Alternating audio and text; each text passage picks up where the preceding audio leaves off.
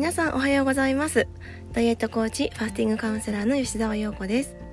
今日は12日目の音声ということで今日のテーマはですねタンパク質の大切さについてお話ししていきたいと思います。今皆さんにやっていただいている一汁三菜のプログラムの中ではタンパク質は絶対に抜かないでくださいねって私も最初からね口をうるさく、あのー、言ってるんですけれどもなんでこんなにタンパク質が大事かっていうことをね今日しっかりお伝えしたいと思います。でタンパク質っていうのは私たちの体のうちのだいたい20%ぐらいを作っている成分なんですね。例えば髪の毛とかねあの皮膚とか皆さんねあのそういったものがタンパク質でできているっていうのは分かってると思うんですけども筋肉とかね。その他にも実は脳脳みそですよね。脳のうちの45%がタンパク質でできてるんですよ。そうあとは腸ですよね。腸のうちの60%はタンパク質でできてるんですね。うん。それから心臓の60%もタンパク質で構成されていますし骨もタンパク質でできてます。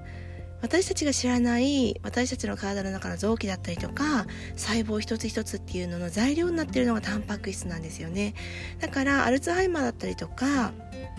あの脳の障害とかねあとは心不全とかっていうのもそのもともと私たちの内臓を作っているタンパク質という材料が少なければ少ないほど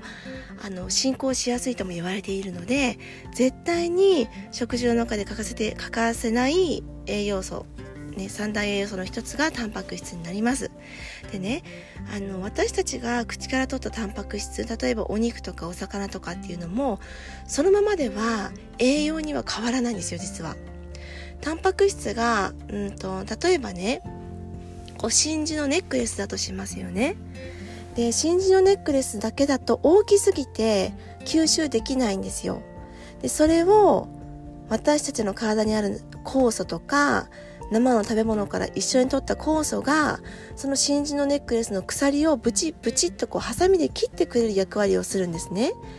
で真珠一個一個になって初めてアミノ酸っていう物質に分解されるんですよ。真珠のネックレスだった鎖が酵素の働きでブチブチっと鎖を切ってくれたことによって真珠一個一個の粒になっていくんですね。でそうすると腸の中できちんと吸収できるサイズにまで分解されるのでアミノ酸っていう成分に小さくなってからきちんと私たちの体に栄養素として取り込まれていくっていう仕組みになってます。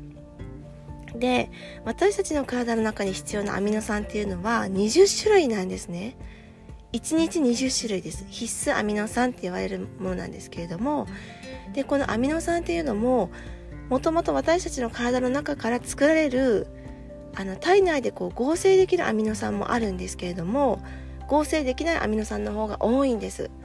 でこれが食事から取る必要がある必須アミノ酸っていう形になります。なので絶対に私たちの体っていうのは食事からタンパク質を取らないとこの心臓を作ったり脳みそを作ったり皮膚とかね骨を作ったりするタンパク質っていうのは合成できないんですよねなので毎食必ずタンパク質だけはあの抜かさないように食事をしてくださいねとお伝えしているのはこういうことなんですね。うん、で特にアミノ酸スコアが高いものあのタンパク質の中でも私たちの体の中に取り込んで栄養に変わりやすいものっていうのがお肉類とかお魚類あとはま大豆製品だったりするんですよね。うん。だから今やってる一汁三菜のプログラムの中でもあの私がお伝えしてるメニューの中では必ずお魚とお肉がお昼か夜どっちかに入ってると思います。で大豆製品とか卵っていうのは朝の朝食のメニューでなるべく取りましょうねってお伝えしてると思います。こういった感じでどのアミノ酸が不足しても私たちの体の成分っていうのは合成できないので毎日まんべんなく大豆類お魚類お肉類卵は取るようにした方がいいなっていうふうに思って私はレシピを考えています。でえっとここでタンパク質不足の方、うん、今までの食事でタンパク質が足らなか足りなすぎな足りなすぎた方の特徴っていうのをお伝えしますね。もしご自身が当てはまっていれば今後あの今だけではなくてずっと今後の食生活の中でタンパク質を取る意識をしてもらいたいんですけれどもその特徴っていうのはまず1つ目全身がむくみやすい方です。とにかく毎日むくみやすいむくんでる方っていうのは絶対にタンパク質が足らない足りないんですね。っていうのは筋肉を合成する成分が足りてないと体はむくみやすくなります。うん。2つ目っていうのは体重はそんなに重くないのに体脂肪率が高い方。体重は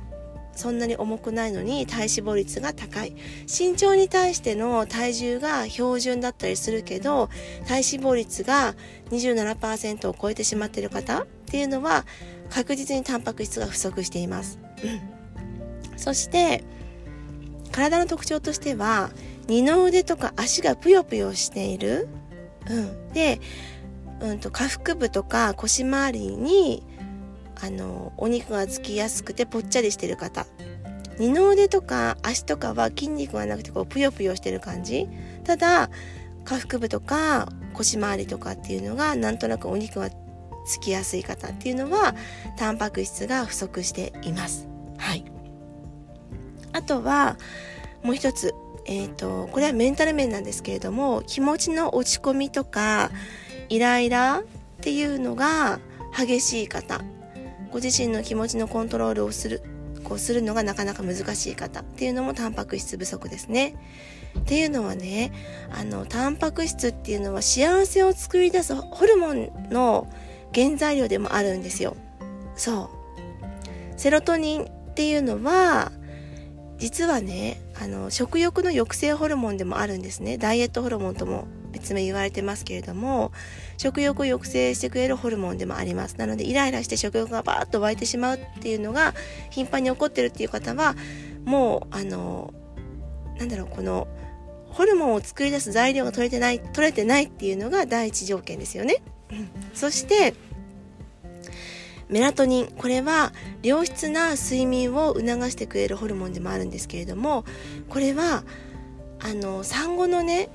お母さん妊婦さんだったりとか産後のお母さんに不足しがちなホルモンなんですよ。だからこそあの通常の方の1.5倍ぐらいはあの妊娠中とか産後はタンパク質を摂る必要があります。睡眠不足になるとどうしてもこのダイエットホルモンさっき言ったセロトニンの合成もなかなか難しくなるので食欲がバーッとこう増殖してしまったりとかする原因にもなるんですねだからこそタンパク質が必要です、うん、そしてあとは成長ホルモンですよね。夜寝てる間に作られる成長ホルモンっていうのもこれも脂肪を燃焼しやすくしてくれるホルモンなんですね。だから寝不足の方が太りやすいっていうのはこういうことなんですよ。寝不足の時間起きてる時間が長ければ長いほどこの脂肪を燃焼する成長ホルモンでが悪いんですね。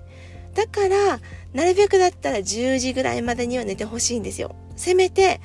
11時までには寝てほしいんですよ。うん、10時から2時の間っていうのが一番このね脂肪燃焼ホルモンが活発に動く時間帯なんですね。だからその時間に起きてれば起きてるほど太りやすくなります、うん、でこの成長ホルモンを作る材料もタンパク質になります。ので今お伝えしたようにタンパク質が取れてないとそもそも痩せる体を作れないんですねいくら痩せる食事をとっていても痩せやすい体を作るための